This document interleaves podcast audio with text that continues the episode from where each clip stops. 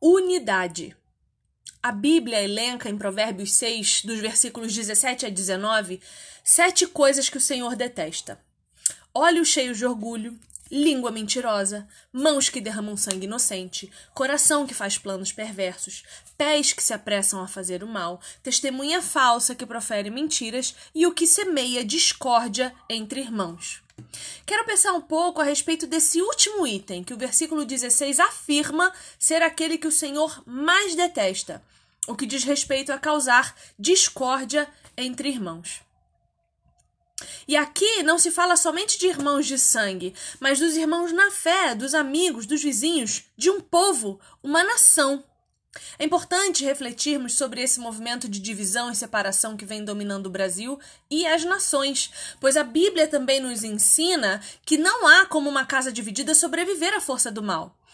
Todo reino dividido contra si mesmo ficará deserto, e toda cidade ou casa dividida contra si mesma não subsistirá. É o que diz para nós Mateus 12, 25. Que tal então pararmos de olhar para o outro com inimizade, ódio e rancor, porque pensamos diferente, fazemos escolhas diferentes e vivemos diferente, mas olharmos um para os outros com compaixão, tentando entender as motivações e as causas de nossos irmãos fazerem o que fazem? Se partirmos do pressuposto de que já estivemos e ainda estaremos errados sobre muitas coisas, teremos mais facilidade em ser tolerantes, pois lembraremos como já o foram conosco em nossos piores momentos. Antes de falarmos a respeito de pecado com qualquer pessoa, precisamos falar do amor que venceu a morte de cruz para nos resgatar da imundícia desse mundo.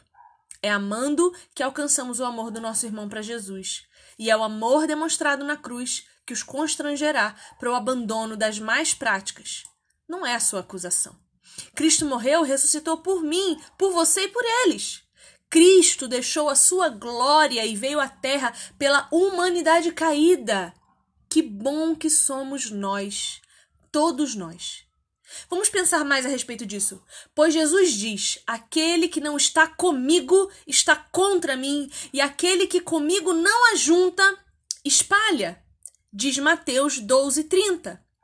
Estamos ajuntando mais ou espalhando mais as pessoas na nossa sociedade, na nossa vizinhança, dentro das nossas casas, igrejas e também nos nossos corações? Essa é a pergunta que devemos nos fazer todos os dias.